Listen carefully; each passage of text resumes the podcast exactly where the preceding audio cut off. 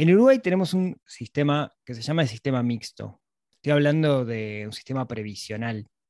Y creo que todo el mundo tiene más o menos claro que lo entiende, pero el otro día en Instagram hice una encuesta y les dije, en una encuesta no, hice una pregunta abierta y dije, pregúnteme cosas sobre el sistema mixto. Y la verdad llegaron muchísimas preguntas. Fueron tantas, tantas que tuve que pedir ayuda. Así que en este episodio vamos a charlar sobre dudas que ustedes tienen sobre el sistema jubilatorio en Uruguay. Dos, tres, cuatro.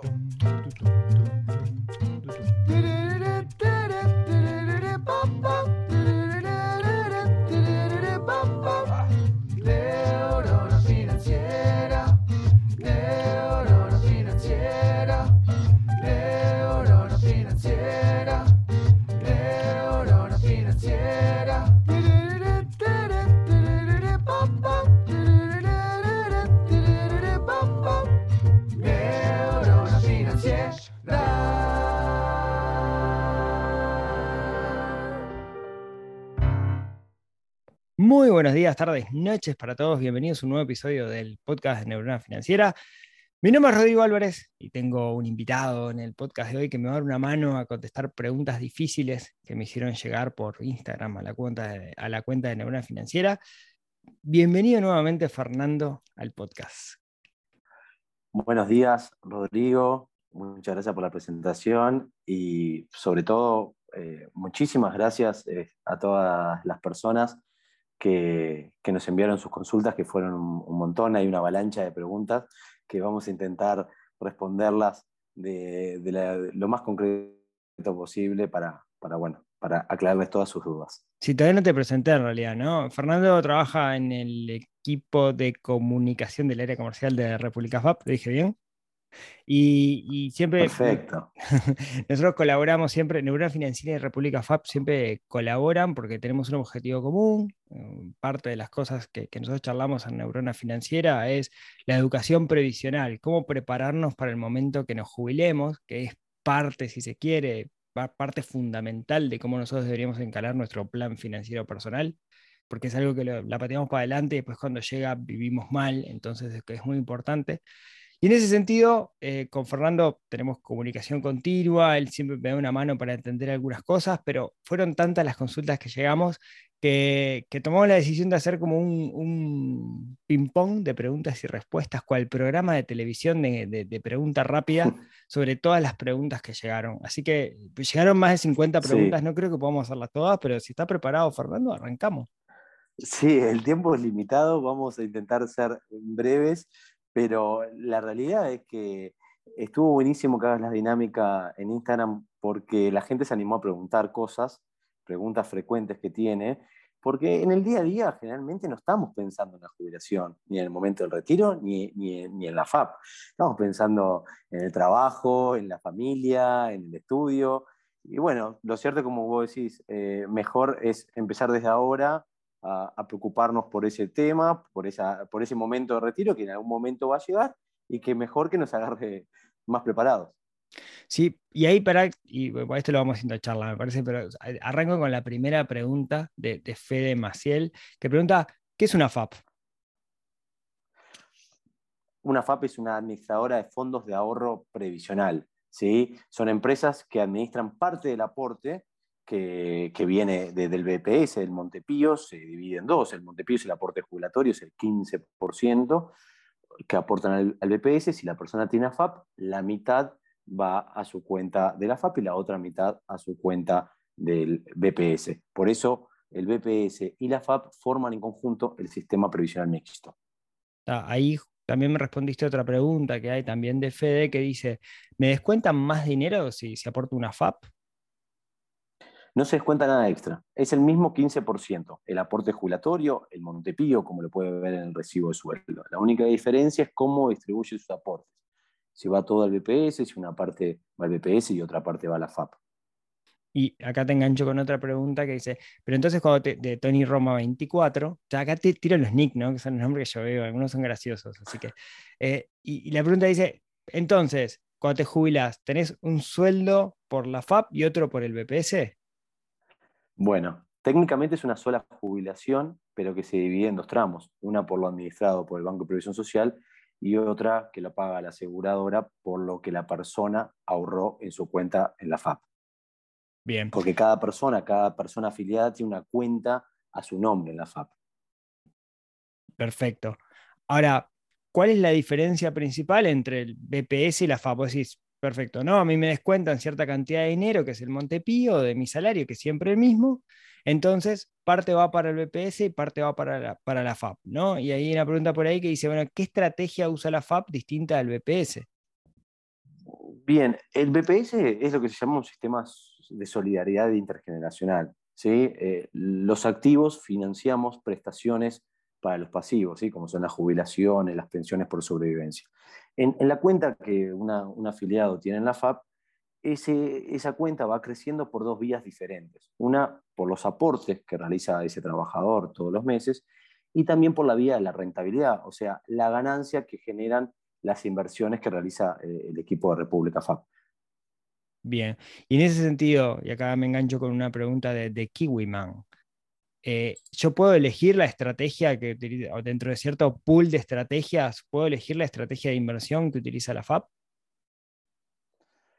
No, no se puede elegir, en verdad. Eh, lo que sí, en, en 2014 entró en marcha una ley que se crearon un esquema de subfondos. ¿sí? Ahora eh, el, el- el dinero está dividido en dos subfondos. En un subfondo de acumulación, que cuando entramos, cuando nos afiliamos de jóvenes a una FAP, tenemos el dinero ahí.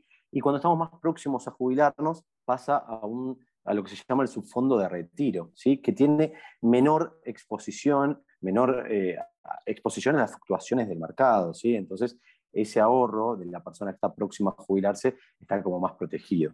Es para darle más seguridad a esa persona que, que está próxima a jubilarse.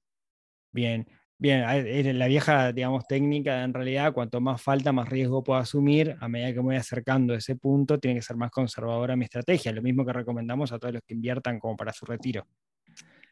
Y ahí te, ahí te engancho con una, una pregunta de, de Pedro que dice, ¿cómo hago para cobrar más dinero el día que me jubile? Bueno, eh, cuanto mayor sea la jubilación, va a estar en directa relación, la jubilación por el de la FAP, me estoy refiriendo, está en directa relación a lo que ahorre la persona. ¿sí? Eh, obviamente, si la persona trabajadora tiene un ingreso mayor, va a ser mayor la cantidad de dinero que ingresa a su cuenta en la FAP. Y como es un sistema de capitalización, a largo plazo, eso, el componente del tiempo y los aportes juegan un rol fundamental para que en el futuro esa persona cobre un, un- mayor ingreso, ¿no? que es- va a ser la- esa prestación que la jubilación. Perfecto, clarísimo. Y ahí te lo engancho con otra pregunta de Sandra, que dice, mi hija de 23 años comenzó a trabajar. El otro día lo para- la pararon en la calle para ofrecerle una FAP. ¿Le conviene? El sistema es conveniente para las personas más jóvenes. Cuanto antes tome la decisión de afiliarse a una FAP, mejor, por lo que decíamos antes, ¿no? Va a tener más tiempo, más años eh, aportando dinero, o sea, de sus aportes, y que ese dinero se vaya, vaya generando la rentabilidad. Entonces, cuanto antes, siempre es mejor. Ahí estás hablando del, del concepto que siempre charlamos aquí en el podcast del interés compuesto, ¿no? Porque cuanto antes empezás a invertir, se generan ganancias y esas ganancias no es que se guardan, sino que se reinvierten. Entonces es exponencial el crecimiento que va teniendo la jubilación, por eso es conveniente empezar lo antes posible, como cualquier sistema de inversión, en realidad. Exactamente. Realmente esto es un, es un ping-pong, ¿eh? es una dinámica súper veloz. Está bien, Sí, no, vamos a no vamos a llegar a Son, muchas, las voy tachando y 50 todavía quedan preguntas. muchas, ¿no? Hay, hay algunas, Sí, ac- sí, aclaro que hay algunas que más o menos se repiten. Por ejemplo, tengo otra que dice, tengo 18 años, recién comencé a trabajar, ¿no? Que más o menos es lo mismo que, que explicábamos recién con esta otra de, de 23. Exacto. Ahora, alguien pregunta, ¿es obligatorio aportar una FAP o desde qué momento, alguien, la vi por ahí la pregunta, no me acuerdo quién fue que lo preguntó, pero o, desde- o cuánto tengo que cobrar para aportar una FAP? Bien, eh, hay dos formas de afiliarse a una FAP. Una es la afiliación voluntaria, como decía la, la mamá que, que mandó el mensaje por la hija, o sea, eh, recién ingresó a trabajar y bueno, puede optar por afiliarse a una FAP. Recién ingresó a trabajar o no. Estamos diciendo que siempre es conveniente cuanto antes mejor. Pero la otra posibilidad es lo que se llama afiliación de oficio, que cuando la persona trabajadora supera, cierto ingreso nominal, ahora recién se actualizó, el primer nivel de aportación está en los 71.726 pesos. Si la persona supera ese ingreso nominal, automáticamente el Banco de Previsión Social, el BPS, le asigna una FAP por oficio. Entonces, lo que siempre decimos, en algún momento, si tu proyección es seguir creciendo a nivel profesional, por supuesto que eso se va a ver visto acompañado de un crecimiento económico, bueno, no esperes capaz que pasen 5, 6, 7, 10 años, porque vas a terminar afiliándote a una FAP y perdiste todo lo que no pudiste acumular en 10 años. Entonces, afiliate cuanto antes puedas, mejor, porque no tiene ningún costo y ya empezás a generar ese ahorro para el momento eh, de tu jubilación. Perfecto, clarísimo. Tengo un par de preguntas. Andrea, por ejemplo, eh, hace esta pregunta, pero varias personas la hacían. Es, en el momento que Sí. me jubilo, ¿puedo sacar toda la plata? ¿O, o me van a pagar una mensualidad? Claro, la jubilación es una prestación mensual vitalicia.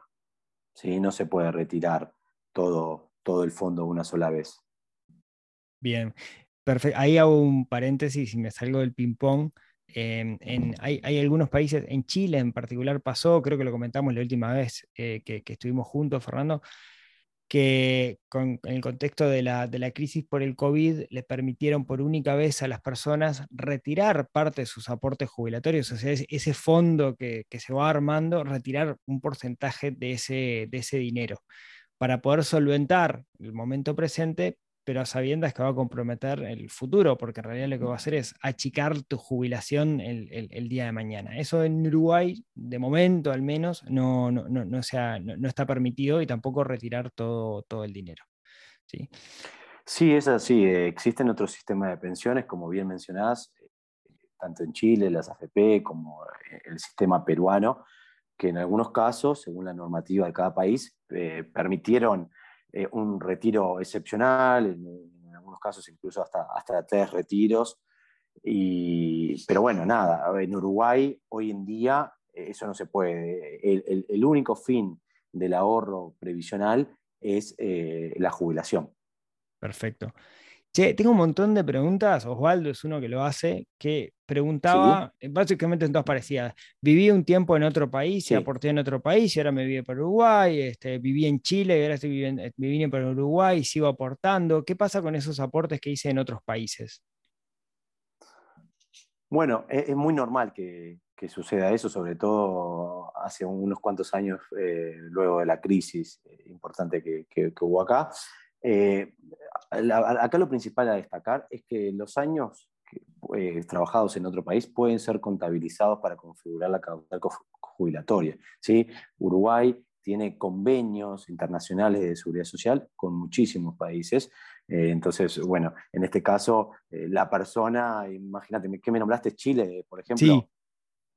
Bueno, la persona capaz que trabajó acá en Uruguay y después ahora se fue a trabajar a Chile. Bueno, eh, cuando llegue el momento de, su retiro, bueno, eh, va a ir a, lo que sea el, organismo de ese país, imagínate el BPS chileno o el, país que sea, va a ir y bueno, ahí va a reconocer los años que trabajó acá para configurar la, la causal jubilatoria.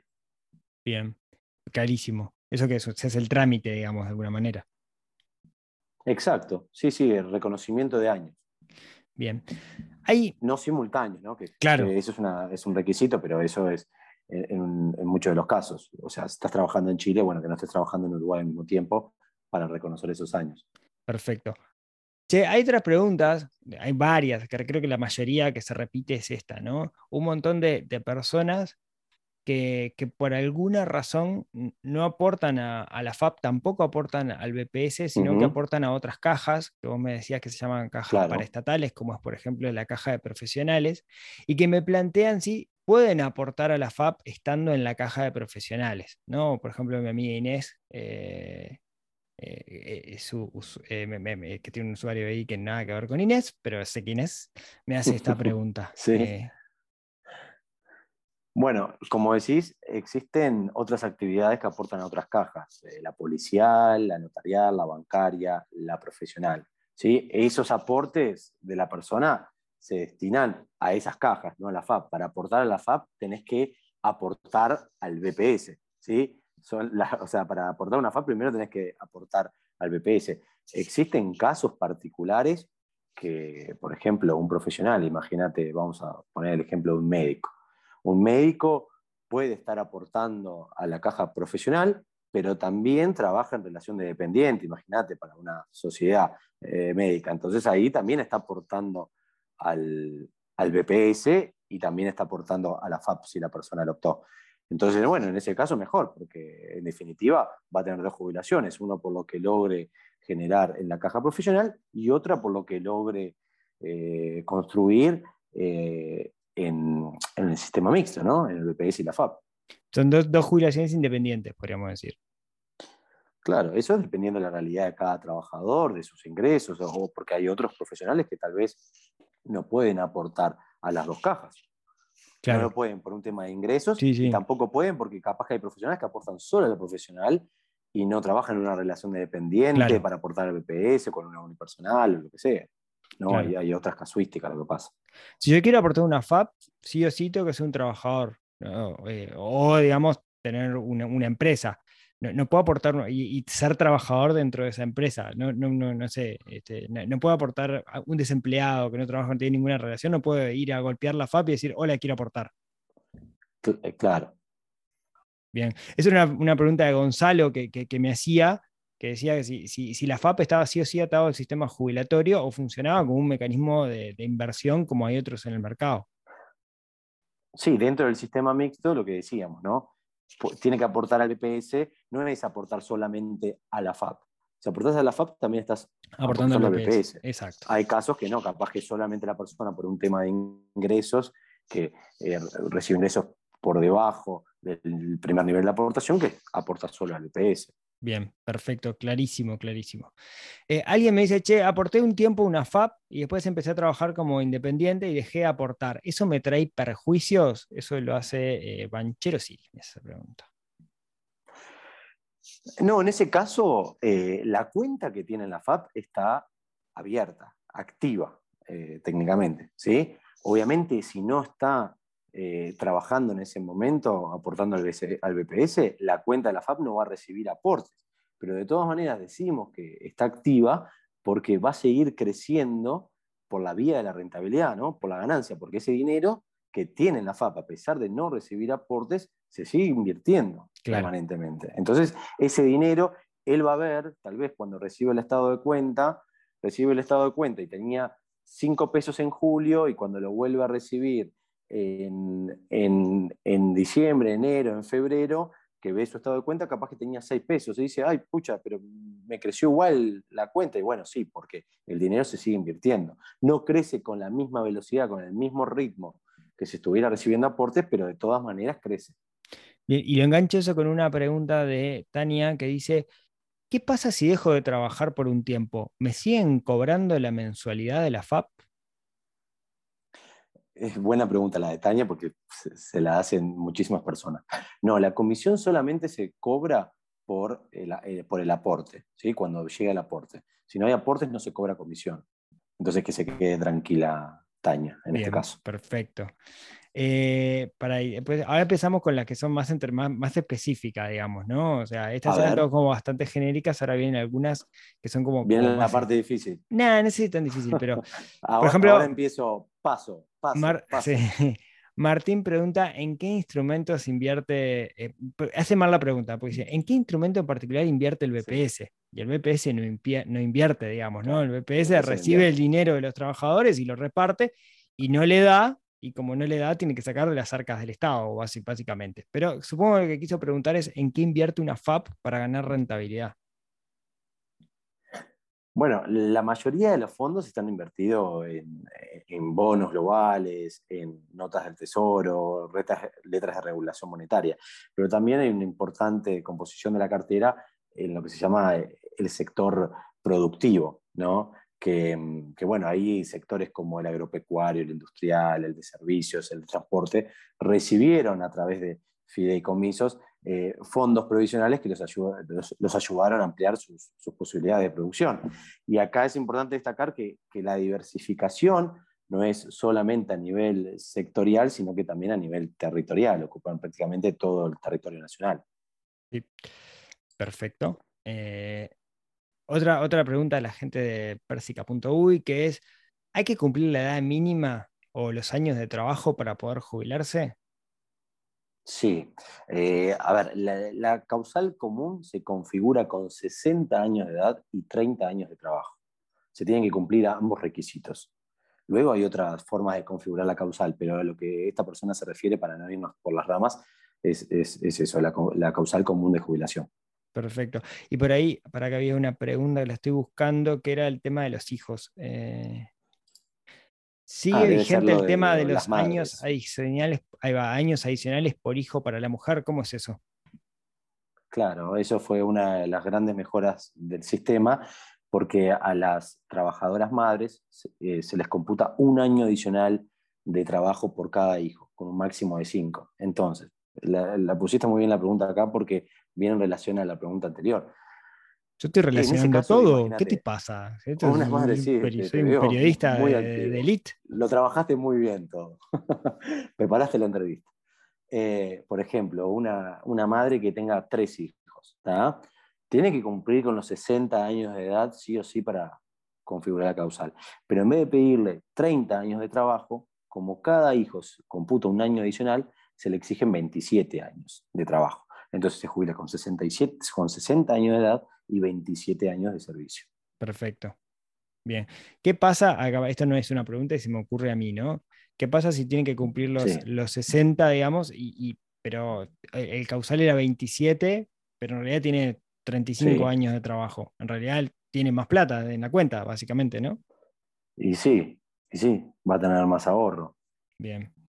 Aporto Perfecto. más, está perfecto. Eh, sigo sigo con, con preguntas. Varias personas me preguntan si hay un simulador o hay forma de eh, suponer o de prever cuál va a ser su jubilación. Bien, el, el equipo de servicio al cliente trabaja con, con un cálculo jubilatorio, pero únicamente para las personas que están próximas a jubilarse, que tienen causal dentro de, de- de ese semestre.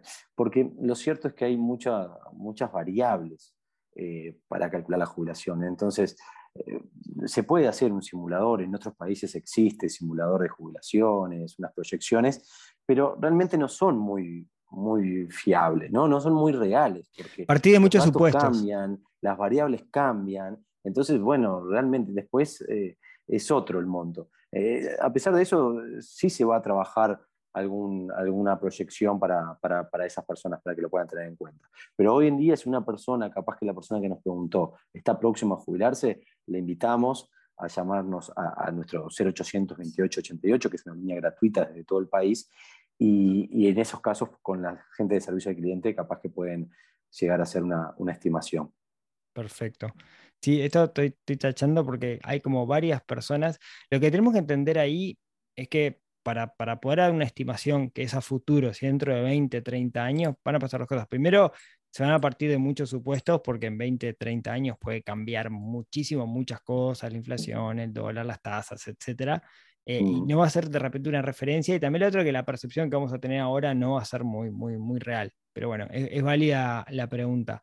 Eh, eh, una de las cosas que, que vos me comentabas en alguna otra instancia, que, que el sistema en realidad, eh, si bien está sólido, está como, como siempre en constante revisión, ¿no? Y esto fue uno de los casos donde se vio esa revisión y se hicieron modificaciones. Exactamente, eh, es tal cual como lo decís, es, un- se trata de un sistema vivo que está en permanente revisión y, y el sistema se puso en marcha en el año 96. Y, y el sistema siempre fue evolucionando y comporando mejoras, modificaciones que fueron para beneficio de todas las personas trabajadoras. ¿sí? Eh, recién eh, lo estábamos comentando por arriba, ¿no? El beneficio para las madres, la creación de una historia laboral, la, la- heredabilidad de la cuenta. ¿sí? Eh, bueno, esto mismo, lo que estamos diciendo, que aquellas personas que no les convenía estar afiliadas a una FAP, se les dio la posibilidad de, vol- de devolver todo el BPS. Y se, se afiliaron personas. Entonces, Claro. eso habla claramente de que, bueno, se- es- obviamente el, el mundo cambia y la realidad de los trabajadores cambia. O sea, entonces el sistema no puede ser el mismo que era en el 96. El sistema se va adaptando a las nuevas realidades de los trabajadores para, en definitiva, beneficiarnos a, a- a todos nosotros como trabajadores, ¿no? Porque estamos todos incluidos eh, en ese grupo. Bien. Tengo tres preguntitas más. Alguien, eh, hay algunas, Adelante. digamos, que son muy difíciles de contestar, que después yo veo qué hago con ellas, ¿no? Hay alguien que dice, por ejemplo, el Sí. BPS es un esquema de Ponzi estatal y cosas por el estilo, que son muy divertidas y después da para, para elaborarla, que no vamos a tratarlas acá. Pero eh, alguien dice, hay un par de preguntas, Martín es uno que pregunta, Eduardo también, es, ¿qué pasa si quiero aportar más plata mensualmente a la FAP? ¿Es posible? Como una especie de aporte voluntario. Bueno, eso mismo, existe la posibilidad de hacer aportes voluntarios, pero depende mucho la edad de la persona, cuántos años eh, tiene aportando al sistema, con qué frecuencia puede realizar esos aportes, de qué monto. Entonces, en estos casos es muy difícil dar una, respuesta general porque hay que estudiar la situación de cada trabajador. En estos casos también lo invitamos a que nos llame al servicio al cliente y bueno, se, se evaluará su situación, sus ingresos y, otras variables para, para darle nuestra recomendación y que la persona, por supuesto, sea el- quien, quien toma esa decisión. Perfecto. Bueno, yo dije que tenía eh, tres preguntas, esa fue la, la primera. Eh, la segunda está media relacionada y yo te soy franco, no la, no la entiendo mucho, de Lucía, que dice, ¿me hacen devoluciones Sí, por exceso de aporte o conviene dejarlos como aporte voluntario? Bueno, es similar a lo que estábamos hablando. La persona genera excedentes de aportación. Y- ¿sí? pero eso se puede, se puede dar. Ah, por el pluriempleo. Se puede dar y la persona puede optar por eh, dejarlo como aporte voluntario, pero de nuevo, eh, yo no puedo decir si le conviene o no dejarlos porque no conozco su caso particular, sería una Perfecto. responsabilidad de mi parte. Entonces, en este caso, decirle que sí, existe esa posibilidad, pero que se llame, que nos llame para asesorarse y que nosotros vea- veamos todo, que analicemos toda la situación de su cuenta y ahí le digamos, bueno, mira, te recomendamos hacerlo o no te recomendamos hacerlo. Excelente. Pero existe, ¿sí? Me- me- O sea, los aportes voluntarios. No, sí, no, no tenía claro que, si, que esto, burrada mía, ahora que lo pienso, tiene mucho sentido, que si en realidad tenés tres trabajos, en cada trabajo te van a descontar el, el 15 y va para el Montepío, digamos, ¿no? Son los excedentes de aportación, se llaman. Bien, no sabía. Y eh, la última, ¿te parece? Eh, dejé para el final una Sí. O complicada. sea, ¿Cómo que- estamos de tiempo? No sé cómo estamos de tiempo. No, vamos media hora, estamos, vamos bien, que lo que dijimos, media hora, vamos media hora. Estamos bien, estamos Eh, bien, estamos Javier bien. pregunta, La idea es contestar todo lo posible. ¿en qué está lo de subir la edad de la jubilación? Bueno, la CES, uy, disculpen, se me golpeó una puerta. No pasa nada. La, la CES, la CES eh, bueno, la Comisión de Expertos de Seguridad Social, a fines del año pasado presentó un informe, ¿sí? donde bueno, van a evaluar eh, algunos cambios paramétricos, eh, pero bueno, eso está todo a estudio y bueno, ya cuando tomen una decisión, porque se elevó toda esa propuesta, todo ese informe con, con las propuestas de mejora, las recomendaciones, bueno, se sabrán. Es lo que estábamos diciendo, el sistema está en constante revisión y, y una muestra de eso es esta comisión de expertos que se formó para evaluar todas las cajas, todo el funcionamiento. Bien, sí, ahí eh, creo que tiene un sitio web la, la CES y que el informe es público, si no me, me equivoco, ¿no? Sí, sí, ces.gu.uy. Ahí va. Ahí pueden ver tanto el diagnóstico que hicieron como eh, el informe que presentaron a fines de- del, año, del año pasado, ¿no? Donde hablan muchas cosas, ¿no? Muchas recomendaciones en cuanto a la extensión de la vida laboral, el tiempo de aportación, bueno, Sí. eh, una serie de, de modificaciones que, que- que se evaluarán. Sí, que no es algo simpático, pero eh, en otros países algo que ha pasado es que distintos aspectos eh, que han cambiado desde que se crearon los sistemas, los sistemas previsionales a hoy han hecho que se revean los, los- que se vaya reviendo, digamos, los, los mismos sistemas. El gran tema ahí de repente es la edad de la jubilación, pero también la realidad es que los 60 años de hoy no son los 60 años de hace 30 o 40 años, ¿no? Antes llegabas hechos pelota. De, hecho, hay una pregunta que me la comí, que era ¿cuál es la esperanza de vida en, Uruguay? Bueno, la esperanza de vida al nacer, en promedio es de 78 años. Eh, para los hombres es de 74,5 y en el caso de las mujeres es de 81 años. Eso Pero está sí, bueno. es cierto lo que vos decís, o sea, y es todo un tema que, que da para desarrollarlo en media hora aparte, que es todo el tema de la esperanza de vida y la buena noticia de la longevidad. La buena noticia de la longevidad de que cada vez vivimos más, pero también el desafío que implica para los sistemas de seguridad social. Totalmente, totalmente. Sí, es, es, es, es- es un tema súper delicado y súper difícil porque eh, eh, los sistemas se tienen que ir reviendo para ir a actualizarse a la realidad y, eso muchas veces uno lo siente como que, está, que, lo afecta, pero, es, una problemática del mundo, digamos, no, es un problema tampoco de Uruguay y algunos países lo resolvieron subiendo la edad, otros lo resolvieron bajando y cada uno tiene su, su- su fórmula. Acá está este informe y está ahí disponible para que lo lean. Todavía no se tomó ninguna decisión porque ahí entra en el marco político, etcétera, etcétera. Creo, Nando, que las, que, que las tiré todas, algunas medias repetidas, digamos, este, o algunas que sé que vos no podés responder, como por qué se hizo esto, cosas por el estilo, que no es tu culpa. Este, o no es tu responsabilidad que esto se haya hecho. Eh, o qué va a pasar de acá a 20 años, no creo que te animes a responder vos esa pregunta, y yo tampoco voy a ser quien, quien la pregunta, pero en su mayoría creo que la respondimos todas. Algo que Bueno, te parezca... las respondimos con esto que estamos hablando, las respondimos con esto que estamos hablando de cómo evolucionó el sistema previsional en estos más de 25 años, ¿no? Eh, al inicio se hizo evidente la necesidad de reformarlo en el año 95 cuando se creó la ley y bueno, y con el paso de los años, eh, no obviamente no tengo la bola de, de cristal, no sé lo que va a pasar en 20 años, pero eh, yo pienso que el sistema va a seguir evolucionando, va a ir tomando modificaciones y, y algunas otras medidas para, para bueno, hacer un sistema mucho más, eh, mucho más consolidado y fuerte para, para las personas que, que trabajamos. Sí, sin duda. Che, ¿algo más que quieras agregar?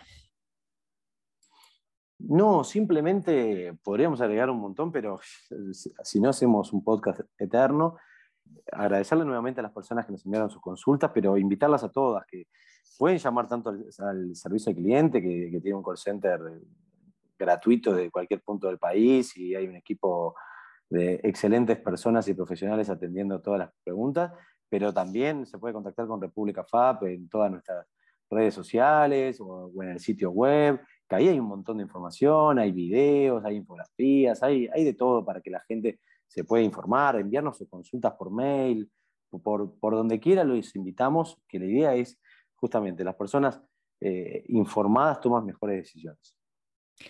Muchas gracias, Nando, por acompañarme el, el, día de hoy. Para, yo te cuento así entre nosotros que iba a hablar de otra cosa. Yo ya había anunciado que iba a hablar de otra cosa, pero se me ocurrió hacer esto de las preguntas el ¿De otro qué? día. Iba, porque el, el, Ah. el, episodio pasado fue de, de, de, de, de estafadores y cosas por el estilo, iba a seguir con el tema, Sí. pero, Ah, pero fue tan, fueron tantas las preguntas que hubo que, que me pareció como súper ¿De qué te importante Ah, hacer, hacer la pausa, digamos, y hablar de, de, de esto, porque como yo decía en, en, Instagram, ¿no? creo que eh, es un sistema que todos o la gran mayoría estamos metidos adentro y como es, entre comillas, obligatorio, sentimos que no tenemos nada para hacer. Pero en realidad no es tan así porque podemos tomar decisiones como cuándo arrancar, etcétera, y por otro lado, entenderlos nos da las herramientas suficientes para ver qué tenemos que hacer y cómo planificarnos. Así que me parece que está bueno que hagamos estas cosas y que nos metamos más en la educación previsional, que es súper importante. Totalmente de acuerdo, Rob. Les agradezco muchísimo el tiempo y, y quedo a las órdenes para contestar cualquier pregunta. Dale, muchas gracias, Nando. Bueno, muchas gracias a todos por escucharnos hasta acá. Como siempre, si tienen ganas, nos vemos, nos hablamos, nos escuchamos el próximo miércoles en otro episodio que ayude a desarrollar esa neurona financiera que tenemos un poquito dormido y que tenemos que despertar para tener, como en el caso de hoy, una mejor jubilación y llegar mejor y disfrutar de la vida en esos años dorados que tenemos por delante, que ojalá sean muchos. Les mando un abrazo y nos vemos el próximo miércoles. Chau, chau.